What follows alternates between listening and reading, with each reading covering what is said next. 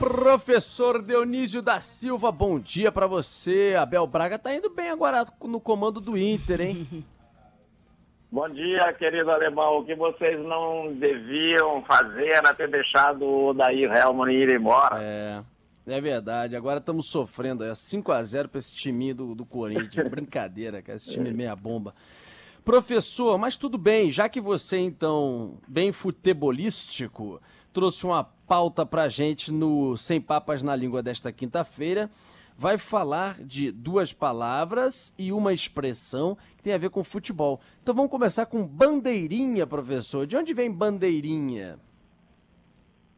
É, queridos Rodolfo, Agatha, Cristiano. Oi, professor. É, essa, essa pauta foi, foi feita porque a FIFA designou a Edna Alves Batista, que é uma mulher, para ser árbitra titular lá no, no campeonato agora do Catar, em fevereiro, né? É, e eu conheci a cidade em que ela nasceu, Goiorê, e fiquei comovido com isso. A mulher tem que lutar para conseguir seus espaços, ela sempre enfrenta dificuldades muito maiores do que a dos homens, porque o mundo está organizado para os homens é. e as mulheres estão inventando, né, Rodolfo, por aí, uhum. está bem. E então eu peguei bandeirinha. Bandeirinha é, é um, um, bom exemplo de como a linguagem popular é, descomplica. O nome que a, o bandeirinha tem oficialmente, ou bandeirinha, ou a bandeirinha, tanto faz, é árbitro, porque foi como traduzido do inglês referir, árbitro. Mas uhum. o primeiro que o brasileiro consagrou juiz, o árbitro é aquele que diz o direito, então ele é o juiz. E também porque árbitro é uma palavra proparoxítona e o popular brasileiro, na fala, no coloquial, a língua portuguesa tende a evitar as palavras proparoxítonas. Bandeirinha, então, veio de bandeira Bandeira veio de, do latim, foi, foi uma palavra formada, o latim não tinha bandeira, usava estandarte, né? Foi uma palavra formada a partir do latim bandum, que é o mesmo étimo de bando, que quer dizer sinal, um grupo que é conhecido por aquele sinal. Como o árbitro ali da lateral levanta uma bandeirinha, uma pequena bandeira para indicar ao juiz o que houve, consolidou-se esse nome, Bandeirinha. É uma criação popular extraordinária. Putz, extraordinário. Olha que viagem. Latim bandum, que foi para bando. Bando é um grupo que tem determinado sinal.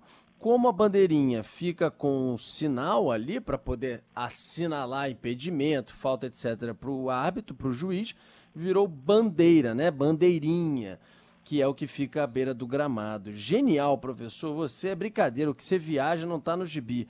Tá cheio de milha viajando para poder trazer explicação para gente. Por falar em explicação. Não, não Rodolfo, tem, me permita, não queria te interromper, claro. mas. Jamais. Não, é, é que é, é, é, é muito, realmente é muito curioso, a, muito curiosa a viagem. Obrigado por reconhecer que a palavra fez, porque árbitro, árbitro quer dizer em latim testemunha. Árbitro era aquela pessoa que era chamada para dar um depoimento sobre o conflito, porque ele tinha visto, é, ele era testemunho ocular, ele tinha visto o que tinha acontecido, então ele ia lá falar.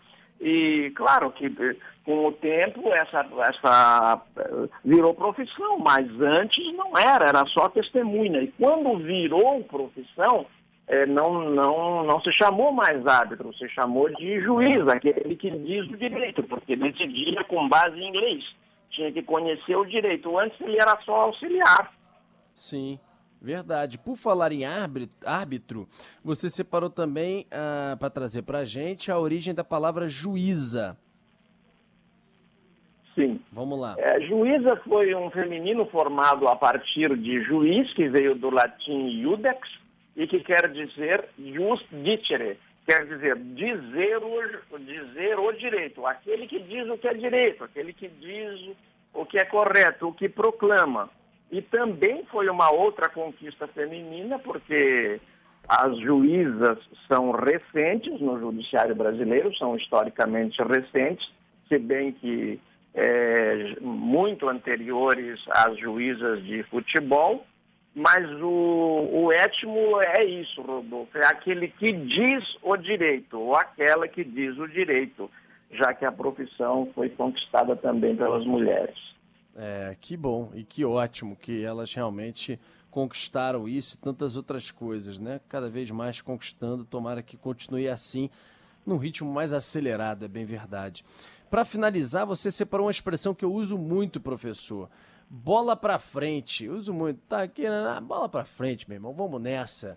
Enfim, bola para frente, professor. De onde vem essa expressão que meio que tem ligação com o mundo futebolístico, mas de qualquer maneira a gente usa muito no dia a dia, na nossa, nas nossas conversas, né? Sim, Rodolfo.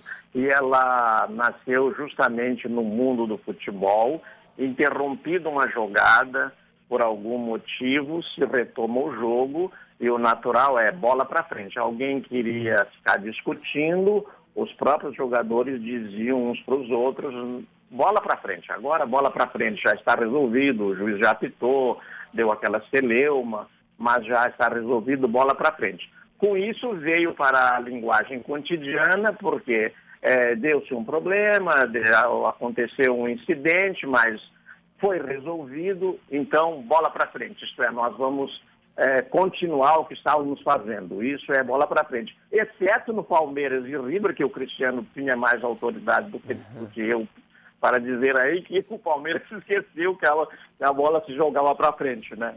É verdade, professor. O Palmeiras que ficou eternizado na memória aqui dos cariocas por conta da festa feita pela torcida do Flamengo no Peru, tirando um sarro do Palmeiras é, que não tem copinha e não tem mundial. Mas agora pode ter duas Libertadores, o que nenhum time do Rio tem, né? É verdade. Ah, é. Ô, Pinho, Pinho, Rodolfo, Agatha, queridos, eu sou de uma outra faixa etária, ou melhor dizendo, de uma outra faixa otária, né? Porque a nossa geração, a minha, foi tratada é, com alguns projetos falsos de nação aí. Mas é uma alegria, o, o convívio aqui, eu queria dizer o seguinte, eu vi o Palmeiras de Ademir da Guia jogar, não era outra coisa.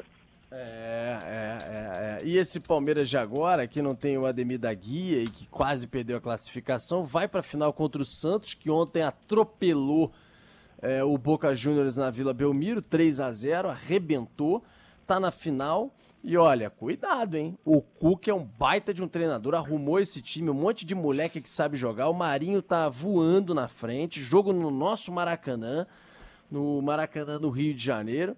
Mas não sei não, hein? Não tem favorito é. não. Clássico brasileiro na final da Libertadores é, Rodolfo, da América. E, o Rodolfo, e se um deles, o Santos ou o Palmeiras, é, for para a final do Mundial, a Edna Alves Batista estará impedida de apitar a final do Mundial Interclubes, não é? Ah, é verdade, não pode, não pode ser árbitro brasileiro, é. né? Aqui, uma informação só para corrigir, eu falei que nenhum, nenhum carioca tem duas Libertadores, mas lógico que tem, né? A gente até fez a cobertura do bi do Flamengo da Libertadores, mas enfim, é, o Palmeiras agora aí tá na luta com o Tenta, Santos né? e, e, se jogar, como o professor bem destacou, esquecendo que se ataca para frente, vai ser difícil, ainda mais com o Marinho jogando o futebol que tá à frente do Santos. E vocês, é. por falarem aí na Edna, vale também a menção honrosa para assistente, a bandeirinha Neuza Bach, que já tinha sido Sim. a primeira mulher assistente em um jogo internacional de futebol masculino fora do Brasil e também está escalada para o Mundial, né, professor?